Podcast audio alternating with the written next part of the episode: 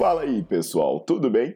Bem-vindos ao Fitcast, Fitness com Cérebro. Eu sou Paulo Gentil, doutor em Ciências da Saúde, autor de best-sellers sobre emagrecimento, hipertrofia. Eu sou professor e pesquisador. Este canal foi feito especialmente para quem gosta de cuidar do corpo, mas não descuida da inteligência. Aqui a verdade é dita com evidências científicas, doa a quem doer. Não esqueçam de seguir o canal e divulgar. E também eu convido vocês para olhar os links na descrição do canal para ver as minhas aulas, meus livros e também me buscar nas redes sociais.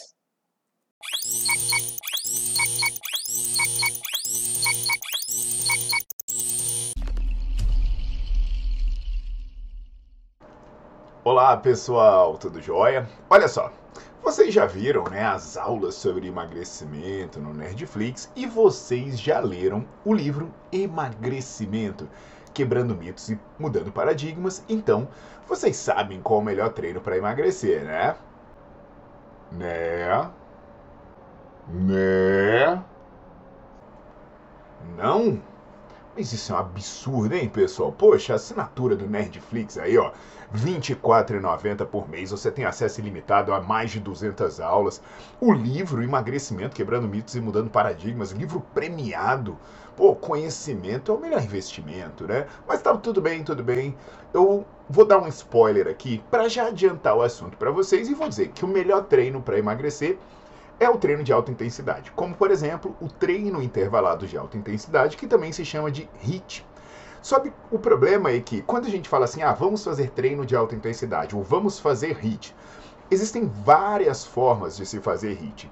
E aqui eu vou trazer um estudo em que comparou, é, que comparou várias formas de fazer HIIT, alguns dos tipos mais populares, e esse estudo, a, os seus resultados trazem algumas informações muito importantes para você ter na hora de escolher qual protocolo você vai usar para emagrecer, para perder gordura.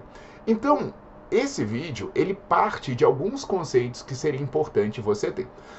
Por exemplo, o próprio conceito de treinamento intervalado de alta intensidade, que às vezes eu falo HIIT e as pessoas perguntam o que, que é HIIT. Eu tenho um vídeo aqui no meu canal do YouTube explicando o que, que é HIIT. Então, se você ainda não souber, você pode dar pausa. Eu vou deixar no feed o livro aqui, ele, uh, o vídeo, ele vai aparecer aqui para vocês.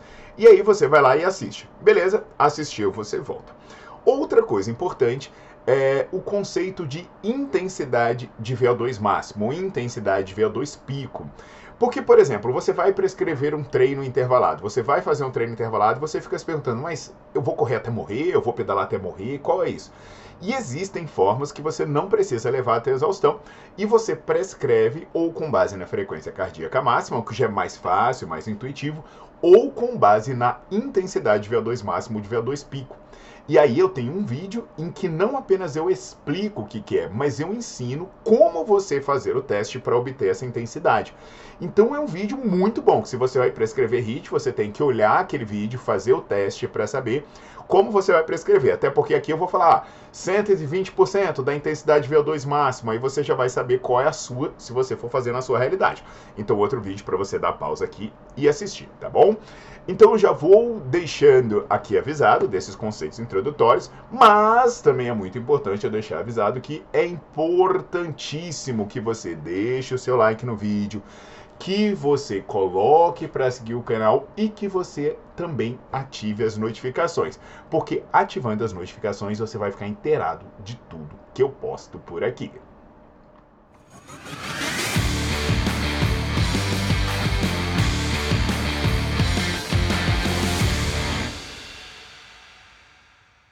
Então, turma, que história é essa, né, de comparar vários protocolos para ver qual emagrece mais? Esse estudo é um estudo cujo primeiro autor é o Zeng e é um estudo que envolveu mulheres obesas. Essas mulheres obesas, né, participaram de 10 semanas de treino e nessas 10 semanas de treino elas poderiam estar em cinco grupos. O primeiro grupo é o grupo controle, é o grupo que não fez intervenção nenhuma. Lembrando que todos eles tinham alimentação controlada, então todas essas aí não davam alimentação às participantes do grupo e elas também não poderiam fazer outras atividades além das prescritas. Então o grupo controle não podia fazer atividade nenhuma e tinha que manter a mesma alimentação. O outro grupo fez o que a gente chama de treino de sprint máximo, sprint all out, para ficar bonito em inglês. O que, que é o sprint máximo? É que você faz o exercício na maior intensidade possível. Então, se você vai correr, você corre o mais rápido possível durante o tempo que te prescrevem. Não é começar e acelerando durante, não. Você já começa na bagaceira. Então, é igual sprint. Sprint você vai na maior velocidade possível. Bater corda, você já começa na maior intensidade possível e tenta sobreviver. No caso, esses sprints duravam 6 segundos e elas descansavam por 9. Então eram 6 segundos de pauleira e 9 de recuperação. Isso era repetido 40 vezes. Então era um sprint máximo de 6 por 9. O segundo grupo fazia já um tiro, que ele não era máximo, ele durava um minuto e ele era feito a 120% da intensidade do VO2 máximo. Então, aquele conceito que eu expliquei no vídeo, imagina que você faz o teste, a sua a intensidade VO2 máximo, você faz na esteira são 10 km por hora. Então aí você vai ficar um minuto a 12 km por hora. E depois você vai descansar um minuto e meio. A quantidade de tiros era necessária para você acumular um trabalho de, 500, eh, de 200 kJ. O terceiro grupo né, de, de exercício, né, que era o controle, o primeiro fez o hit máximo, o segundo fez Ó, a Siri querendo falar comigo. Uh, o segundo fez aí o, o, tiro de um minuto a 120%. E o que, que esse outro grupo fez? Ele já usou um tiro mais longo, de 4 minutos. Mas aí a intensidade foi mais baixa. Foi 90% da intensidade VO2 máximo. Então pega o exemplo que você fez o teste. Essa intensidade era 10 km por hora na esteira. Você vai ficar 4 minutos a 9 km por hora. E aí, depois desses 4 minutos, tinha uma recuperação de 3 minutos e a, os tiros eram repetidos até alcançar 200 kJ. Então, o trabalho era equiparado com o grupo anterior. E o, quatro, o quarto grupo de exercício, ele fazia o que a gente fala do aeróbio contínuo de intensidade moderada. Eles ficavam a 60% da intensidade VO2 máximo. Então, pegando o exemplo, que o, seu, o resultado do seu teste foram 10 km por hora, você vai ficar a 6 km por hora até gastar a mesma quantidade de energia, realizar o mesmo trabalho, de 200 kJ. Então, eu equiparei os 200 kJ em três grupos e só mudei a dinâmica de trabalho. Um ficava um minuto mais intenso, uh, descansava um minuto e meio. O outro ficava quatro minutos e uma intensidade um pouco mais baixa e descansava três minutos. E o outro ficava em intensidade baixa durante todo o tempo reforçando que a alimentação foi controlada e as atividades externas também. Então, tem dois dados importantes que eu trazer para vocês. Um é o que muita gente olha, que é a perda de peso, que é quando a pessoa sobe na balança e quer saber quanto de peso ela perdeu. E outro, que é o mais importante para a saúde, que é a gordura intravisceral, essa gordura que fica na parte interna uh, da sua barriga, da sua região do abdômen, e que além de esteticamente não ser legal, também é a pior gordura para a sua saúde, que é ela que está associada à hipertensão, a diabetes e por aí vai. Até no vídeo sobre culote eu explico isso, né? Que um dos motivos pelo qual a mulher tem menos problemas cardiometabólicos é porque ela tem mais gordura, quando jovem, principalmente, na região glúteo femoral e menos aqui nessa região central. Então, o primeiro ponto que eu falei para vocês, né, que é sobre a perda do peso na balança. O grupo que fez aquele sprint máximo de 6 por 9, aquele grupo na balança perdeu 2,6 quilos. O grupo que fez um minuto numa intensidade de 120% e descansou um minuto e meio, ele na balança perdeu 2,8 quilos.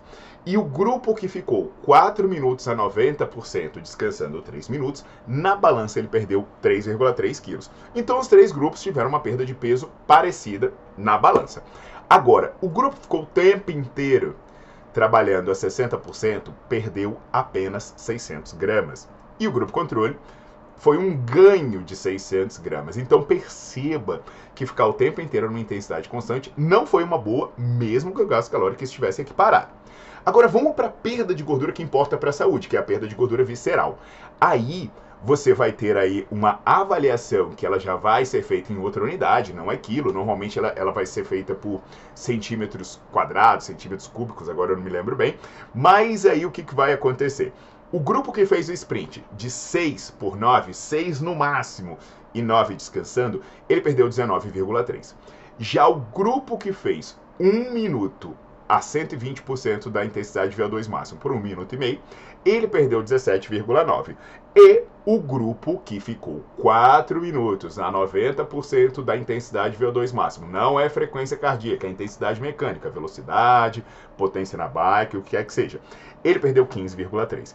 Então, novamente, os três ficaram muito próximos. E, novamente, a coisa deu ruim para quem ficou na mesma intensidade o tempo inteiro, que foi uma perda de apenas 3,5 para o grupo que ficou no contínuo a 60% até gastar os 500 kJ. Já o grupo que não fez nada foi 0,7, sem alteração no final das contas. Então, no geral, os piores resultados foram para o treino contínuo e os intervalados não tiveram uma grande diferença de um para o outro. O que foi interessante é você perceber que, mesmo o gasto calórico do, do contínuo está sendo equiparado, ele não emagreceu mais. Isso vai remontar alguns, uh, algumas quebras de paradigmas e alguns problemas do senso comum. O que, que, que o senso comum diz? Vamos contar a caloria. Ou pior ainda, vamos trabalhar na zona de queima de gordura, porque eu uso gordura na hora do exercício. Então, esses modelos que eu explico nas aulas do Nerdflix, né, o modelo matemático, que é contar a caloria, o modelo metabólico, que é pensar em queimar a gordura na hora do exercício, eles realmente não conseguem te trazer uma boa perspectiva para emagrecer. E é por isso que talvez as pessoas fracassem tanto. Aí você pode estar se questionando, por que esses treinos intervalados foram tão bons? Não é pelo que acontece na hora do exercício, é pelo que acontece depois. Porque parece que o mais importante é que você deixe o seu corpo com um bom metabolismo para que depois que termina o exercício, nas horas e dias após o exercício, ele gaste mais calorias e ele gaste mais gordura. Então a gente precisa repensar o emagrecimento, porque tem muita gente se matando aí, ficando na mesma intensidade, horas e horas e horas, contando caloria no reloginho, contando caloria lá, estimando caloria, e no final das contas ela não emagrece. Eu sei que nessa hora você pensa, pô, mas todo mundo faz assim. É, agora você entende, porque o nome do meu livro é Quebrando Mitos e Mudando paradigmas, porque está todo mundo fazendo a mesma coisa e não está dando resultado. Então, galera, como eu falei no começo, o sucesso parece ser trabalhar em intensidade alta, porque isso ajuda a produzir mudanças positivas e sustentáveis no metabolismo, como ocorre nas atividades que eu citei aqui. E aí, agora vem a questão, poxa, Paulo, mas aí você não me respondeu qual é o melhor. Bem, o melhor é trabalhar alta intensidade. E por que, que eu apresentei três protocolos bem diferentes? Todos são de alta intensidade. E agora você deve estar se questionando, qual eu faço? Essa é a hora complicada. Porque, por exemplo, se você tiver uma limitação músculo-esquelética, de repente o sprint de alta intensidade pode não ser bom para você. Se você tiver um problema cardiovascular, de repente os 4 minutos muito longos podem trazer uma sobrecarga perigosa para você. E aí você fica assim, putz, mas e, e, o, e o de 1,20? Pô, de repente, até mesmo um neuromuscular muito bom pode não ser bom, porque você vai trabalhar em intensidade muito alta, em contrações musculares muito severas. A combinação dele com treino de musculação pode trazer prejuízo de desempenho. Então aí, cara, é o lance que a gente está estudando isso durante décadas. Então eu recomendo que você entenda o que é bom para você, né? Ou se você é profissional estudante, o que é bom para o seu aluno, mas aí você tem que se aprofundar. Se você é estudante ou profissional de, da área da saúde, você vai prescrever isso para as pessoas que querem emagrecer, pô, vai ler meu livro, vai olhar as aulas do Nerdflix e você vai ver, ah, para essa pessoa é isso. Que todos deram o mesmo resultado, só que o custo-benefício para cada um é diferente. Olha, dentro da perspectiva de custo-benefício para essa pessoa, esse tipo de hit é o melhor. E olha, sinceramente, você precisa estudar para saber, não dá para pegar receita de bolo aqui no YouTube. Aqui você pega o conceito, a essência e depois você vai se aprofundar para saber individualizar para cada pessoa. Agora, se você quer um treino desse, é muito perigoso você sair por aí igual um louco fazendo por conta própria. Ah, eu vi a blogueira fazendo isso, eu vou fazer. Você vai se lesionar você pode ter um treco aí, você pode infartar, você pode ter um evento, é, um evento isquêmico, putz, um acidente vascular encefálico, sei lá, porque você tem que fazer uma análise de risco para você. Então, você vai ter que procurar um profissional que entende, né? Se você está em Brasília, você pode passar na 203 Sul, ali na Academia Malharte, ou se você não está por aqui, você procura alguém da minha equipe na franquia personal. Agora, tem que trabalhar com qualidade, tá legal? Então fica com isso na cabeça, pessoal. Esquece essa questão de zona de queima de gordura, esquece essa questão de contar a caloria e começa a pensar em trabalhar alta intensidade. Agora, dentro desses de alta intensidade, vários podem trazer bons resultados para você. A escolha depende da análise específica de custo, de custo-benefício para o seu caso. Tá legal? Aguardo vocês na próxima.